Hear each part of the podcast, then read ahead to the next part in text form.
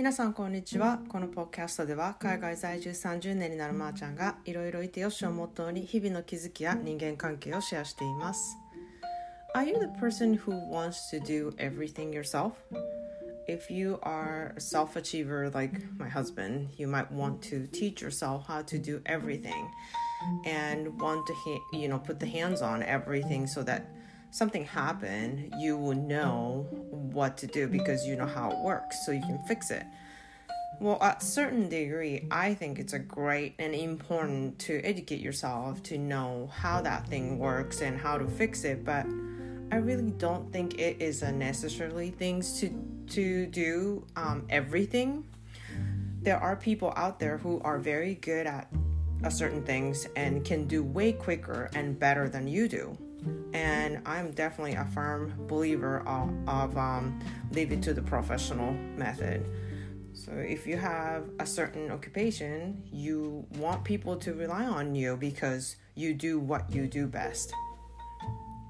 皆さんこんにちはいかがお過ごしでしょうか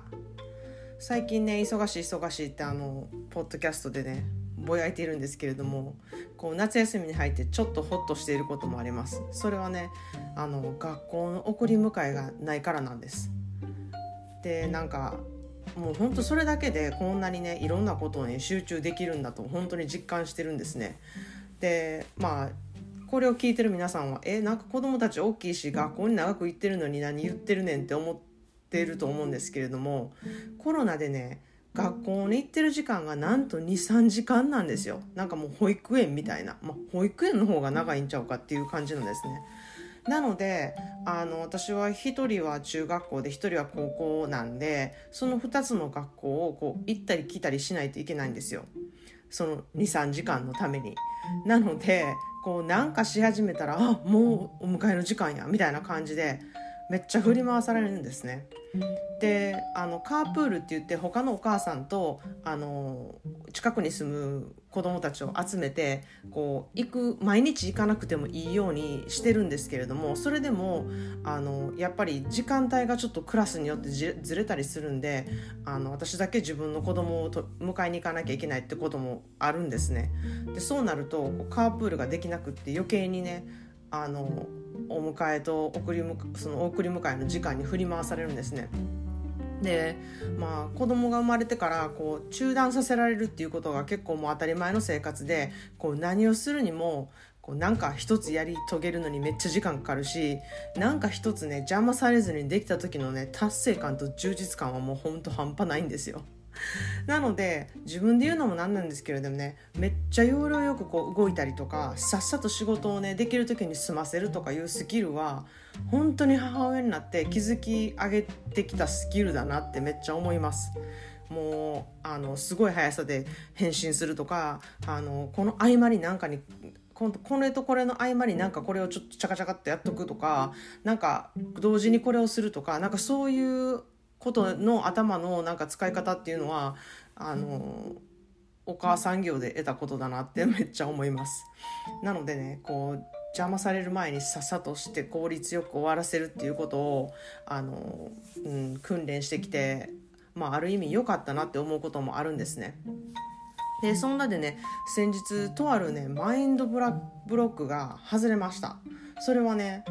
あの家の掃除を他人にしてもらうことなんですよでアメリカではこう週1でハウスクリーナーが来てもらうっていうことが結構もう当たり前なんですね。特に私の周りではもうほぼみんなやってるって感じなんですね。で今まで住んでいたホストファミリー宅もあの学校に行く前のなんか水曜日の学校に行く前はあのハウスクリーナーが来る日やからある程度こう自分の部屋を掃除しやすいように片付けとかなあかんとかあの細かいねピアスとかなんかそういうのは掃除機とかで座れないようにこうちゃんとジュエリーボックスに入れとくとかあの細々したものとかをねあのちゃんと片付けることをして学校に行くっていう生活を結構普通にしていたんですね。でそれからルーメイト同士で私が暮らしてる時もあの、まあ、私のルーメイトは別に大きな部屋じゃないしあのお互い担当を決めて掃除しようねって言ってやったんですけれどもあの友達のルーメイトとかはこう暮らしている人同士あのお金をね出し合ってハウスクリーナーに入ってもらおうって言ってる人も結構たくさんいたんですね。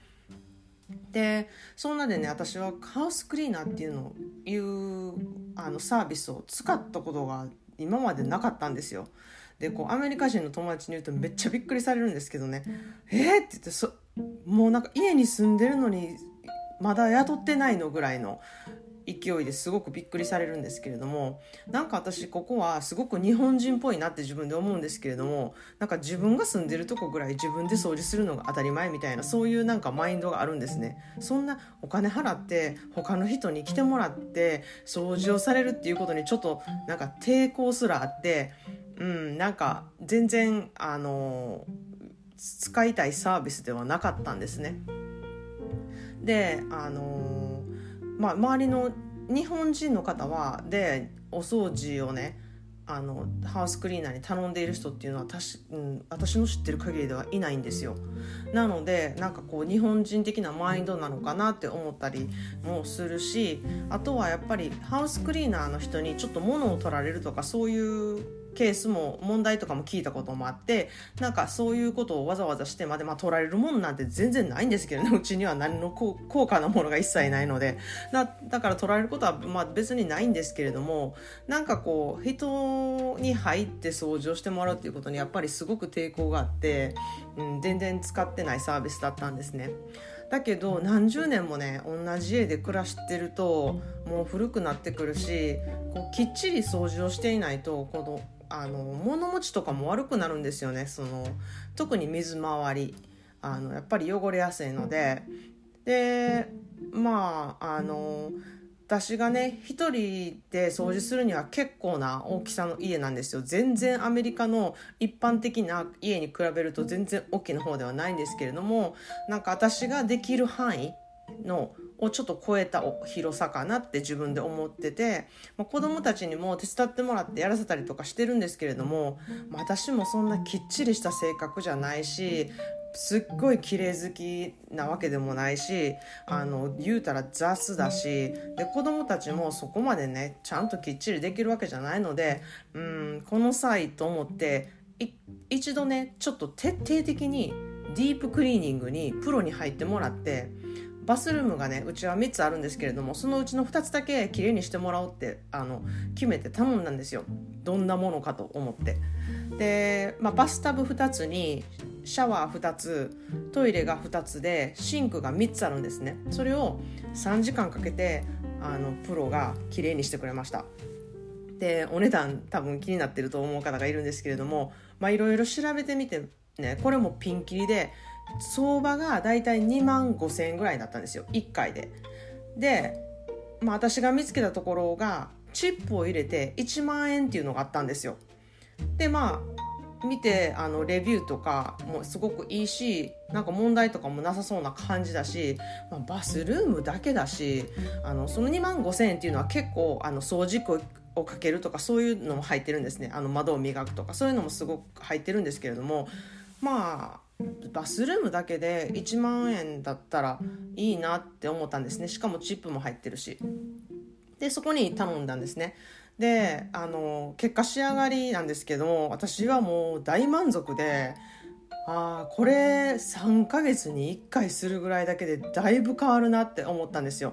そういうのを定期的にプロに入ってもらってやってその間のつなぎはあの同じように今まで通りにあの掃除をする。それでもやっぱり掃除はしないと汚くなるのでなんかその間の掃除は私とか子供とか、まあ、エディン旦那さんにやってもらうっていうのがあのいいんじゃないかなって思ってこれからなんかそうしようかなっていう風になりました。だから定期的にねあの1週間に1回雇っている人とかそういうところまで私はちょっとまだ行きたくないなっていうのはあるんですけれどもなんかこう3ヶ月3ヶ月ぐらいで1回入ってもらうのっていいかなって思ったんですね。で本当にこのハウスクリーナーの人もなんかこうピンキリであのー、洗濯も全部やってもらう人とかもいるんですね。シーツを全部変えてもらうとか。なんかそういう本当にどれだけやってもらうかっていうのでサービスのねあの値段も変わってくるんですね。だから窓もあの掃除機も洗濯もシーツも変えてもらってっていうのを1週間に1回全部やってもらってるところってやっぱりもうホテルみたいにピッカピカなんですよ。それはあの本当にその家に行くとすぐ分かります。あここはプロが入ってるなっていうのは本当にすぐ分かります。なのでそれだけやっぱり家のね持ちもよくよくなるしずっと綺麗なままだし、うん、それはそれであのいいお金の使い方じゃないかなってあの思います。であの実はね私「餅は餅や」っていう言葉を最近習ったんですよ。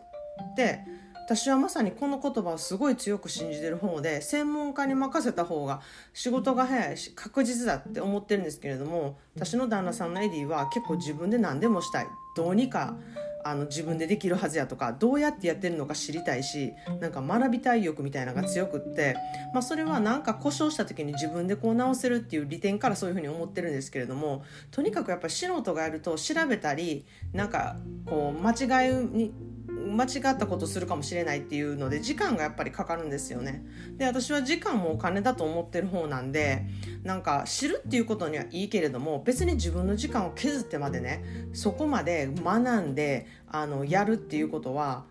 結構無駄だって思ってる方なんですよ。なのでこういうところで結構口論になります。で知ることとか専門家を雇ってきちきちんとね仕事をやってもらうっていうのはまた別物だと思うんですね。でアメリカではまあ仕事をねきっちりしない人が結構多いので自分でやった方がきっちりできるっていうねあのエディのね自信からそういう結論になってるんですけれどもまあ結果できることは自分たちでやりやろうっていうこととあとは時間がねすごくかかるものはもう雇ってさっさと終わらせてしまおうっていうねそういう結論になったんですけれども、まあ、その辺もなんか微妙なあのラインで。うん、なんですけれどもね、まあ、専門家を雇うっていうのはやっぱりその人のねお仕事を結構リスペクトしてることだって思うんですね。大体の人はその人が得意分野で好きだからやっているので、まあ、稀にそうじゃない人に当たると結構痛い思いするけれども、まあ、特に日本は専門職みたいな人がやっぱり多くてその分野を極めてる人がね多い文化やなってめっちゃ思うんですね。でそういう人がやってるビジネスを知ることがやっぱり大事ででどうやって知れるかって言ったらやっぱりそれはストーリーを聞くでなんか消費者側から思うことはやっぱりそのストーリーをねあの伝えてもらうっていうことがすごく大きいなって思うんですよ。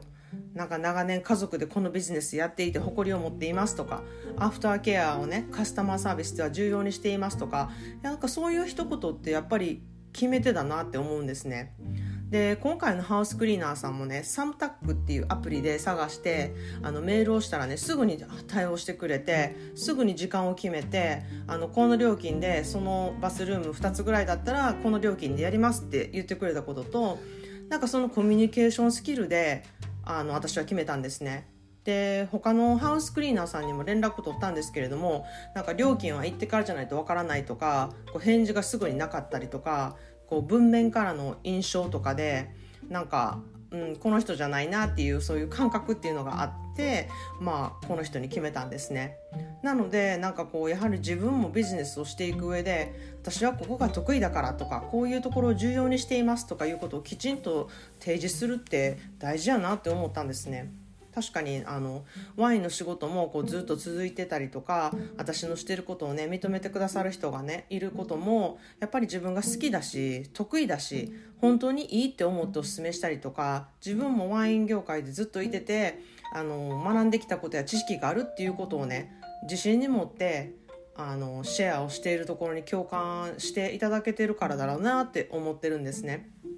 なのでこれからね私の暮らしビジネスこれから私のやる暮らしビジネスとかもこう自分が暮らしを良くするためにずっとやってきたこととかいろんな人間関係から学んだこととか海外でのね経験30年っていうその経験から振り返ってあそれらが今の私の人生をより良くしてるんだなっていうそういう結果を出してきたことがあのやっぱり私だからできること私にしかできないことっていうことを自信に持ってねあの本当にやっていきたいなって思うんですね。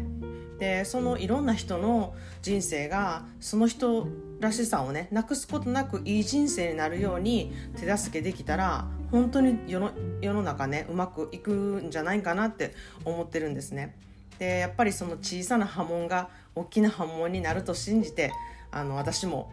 餅は餅屋のマインドでねこれからも行こうと思っています、そんなで今日は餅は餅屋っていうあの新しく私が学んだ言葉を使ってみました。それでは皆さん今日も良い一日をお過ごしください。今後のイベント情報は公式 LINE にてさせてもらってますのでお友達の登録の方概要欄からよろしくお願いします。Thanks for listening and have a great day